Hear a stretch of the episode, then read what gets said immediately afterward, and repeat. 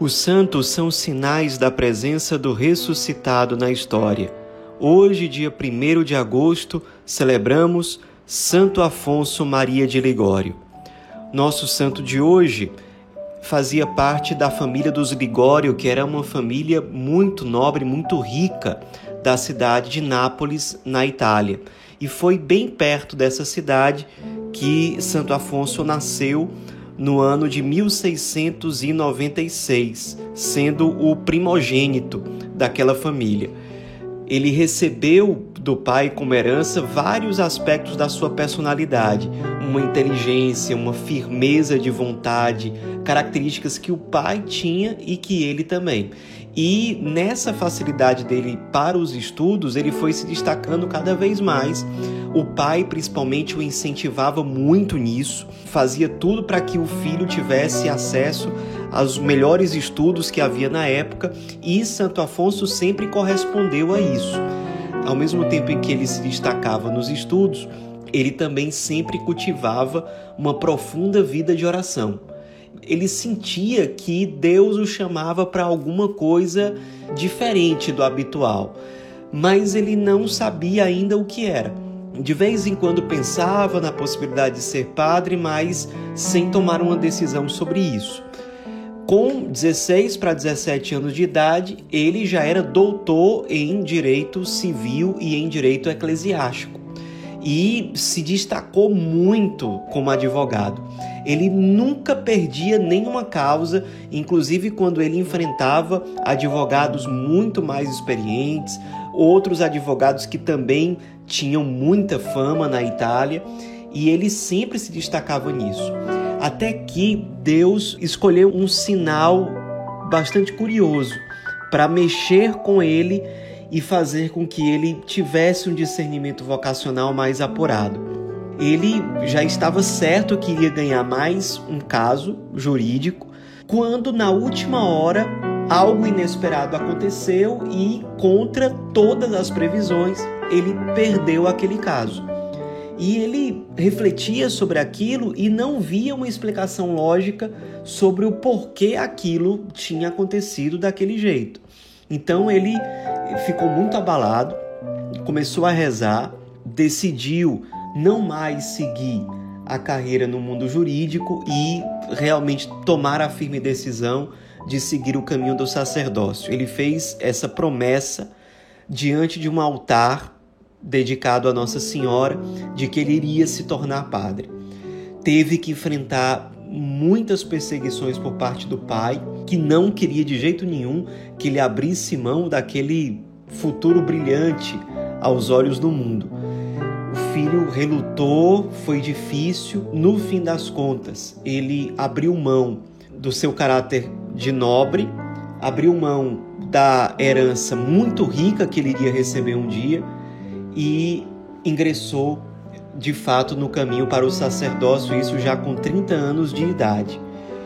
Então, ele foi ordenado no ano de 1726 e já no início do seu ministério sacerdotal, ele se destacou muito pela pregação. Então, toda aquela sabedoria, aquela inteligência, aquela facilidade de falar e de explicar as coisas, ele canalizou tudo isso para o seu ministério e se tornou um grandíssimo pregador de fato. Uma outra coisa que mudou e que marcou a vida dele aconteceu no ano de 1729, quando ele tinha, portanto, três anos apenas de padre. Uma epidemia grave invadiu a cidade de Nápoles e muitas pessoas ficaram doentes. Então ele, como sacerdote, já começou a servir os doentes e motivou outros padres, outras pessoas, outros homens a fazerem a mesma coisa, de ter esse cuidado em relação aos enfermos. E aí ele pôde colocar de uma forma muito concreta em prática o seu lema como sacerdote, que era: Deus me enviou a evangelizar os pobres. E aquilo mexeu muito com ele. Depois desse tempo de pandemia, de um serviço muito intenso aos enfermos, ele convidou esses companheiros que ele fez durante esse tempo se mudarem para uma região chamada Santa Maria dos Montes. E ali ele, junto com os seus companheiros, começou a fazer várias missões populares, pregando em ambientes rurais assim bem pobres. E faziam retiros para as pessoas, visitavam as casas, faziam atividades de cuidado em relação aos pobres, aos enfermos. De vez em quando abriam alguma casa para acolher pessoas bem pobres, bem abandonadas, e a coisa foi se espalhando. Até que no ano de 1732, oficialmente foi fundada por Santo Afonso a Congregação do Santíssimo Redentor, mais popularmente conhecida como a Congregação dos Padres Redentoristas. E ali ele foi se empenhando cada vez mais numa vida consumida, numa vida ofertada, no apostolado, na pregação, na fundação de novas missões, no cuidado com os doentes, com os pobres em geral.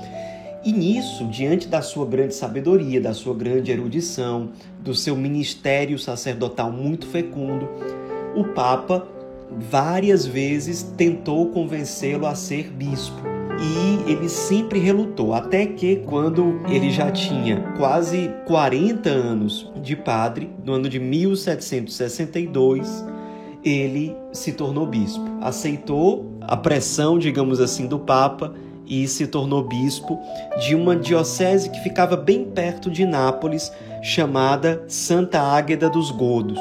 E ali ele se dedicou mais uma vez à pregação, visitando todas as paróquias, convertendo muitas pessoas pela sua pregação, pelo seu testemunho de vida. Todo mundo tinha, sim, a ciência de que era um bispo muito santo, muito virtuoso.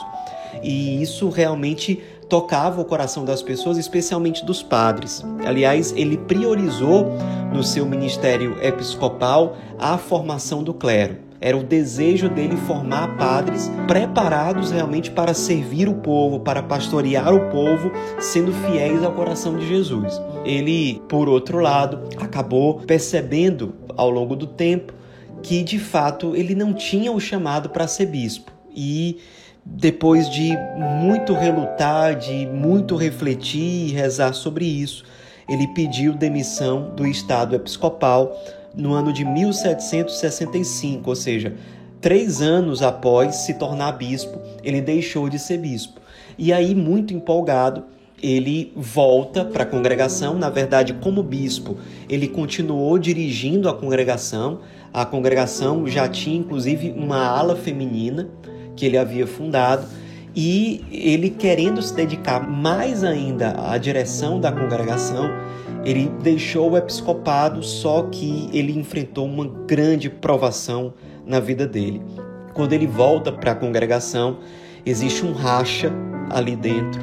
Há uma mistura de maledicência com mal entendidos, uma série de dificuldades que foram espalhando mentiras, inclusive sobre ele. Então ele passou a sofrer perseguição, foi retirado da função de superior geral, de governo da congregação, passou a ser um irmão entre outros. A congregação se dividiu. Ele sofreu muito com isso. Logo depois, ele pegou uma febre muito grave que nunca mais o deixou. Ele ficou muito doente. A, a saúde dele realmente foi muito, muito mesmo abalada. E ele sofreu muita tentação do demônio de muitas formas tentações eh, em relação a pensamentos, em relação a desejos, em relação à pureza, e ele sempre muito firme e aprofundando o amor dele ao Cristo, ia se ofertando mais ainda. Um grande pregador, sempre desde a infância admirado por todos, passou por essa última provação na vida, essa última purificação, a experiência de ser mal visto, a experiência de ser descartado, a experiência de ser vítima de mentiras, de boatos, a provação de ser deixado à margem. Ele, fundador de uma congregação que já dava muitos frutos para a igreja, que já tinha muitos religiosos. Ele acabou ofertando tudo isso para Deus, ele chegou a profetizar que a congregação só voltaria a ter unidade depois da morte dele, e de fato foi isso que aconteceu. E ele entregando tudo isso a Deus, faleceu já com 91 anos de idade no dia 1 de agosto de 1787. No ano de 1839, ele foi canonizado pelo Papa Gregório XVI e Pio XI, já no século XX, o declarou oficialmente doutor da Igreja. E por que que declarou doutor da Igreja? Santo Afonso, além de ser um grande pregador, ele foi muito importante num período da história da igreja em que a igreja sofria muito com o jansenismo, que era uma falsa espiritualidade acompanhada de uma falsa moral, uma falsa visão sobre o cristianismo, que era muito baseada no rigorismo, na ênfase em regras, e também o jansenismo defendia uma visão bastante distorcida sobre a predestinação segundo os jansenistas, Deus já tinha predeterminado aqueles que seriam salvos ou não. Então, se Deus já predeterminou que eu não vou ser salvo, então não preciso me esforçar, porque não vai adiantar nada. E se Deus me predestinou a ser salvo, vou ser salvo de qualquer jeito. Então é claro que uma visão como essa vai gerar uma perda de fervor na fé uma perda de busca pela virtude, por uma conversão verdadeira. As pessoas vão cair no relativismo. E Santo Afonso foi muito importante nesse período como pregador e também pelos seus escritos. Ele deixou mais de 130 livros combatendo isso tudo e especialmente dando à igreja nessa situação difícil uma visão muito clara sobre o que é a verdadeira moral cristã. E ele deixou livros muito preciosos em relação a isso que valem a pena ser conhecidos. Livros de moral, a famosa teologia moral de Santo Afonso, mas também livros muito profundos, muito ricos de espiritualidade.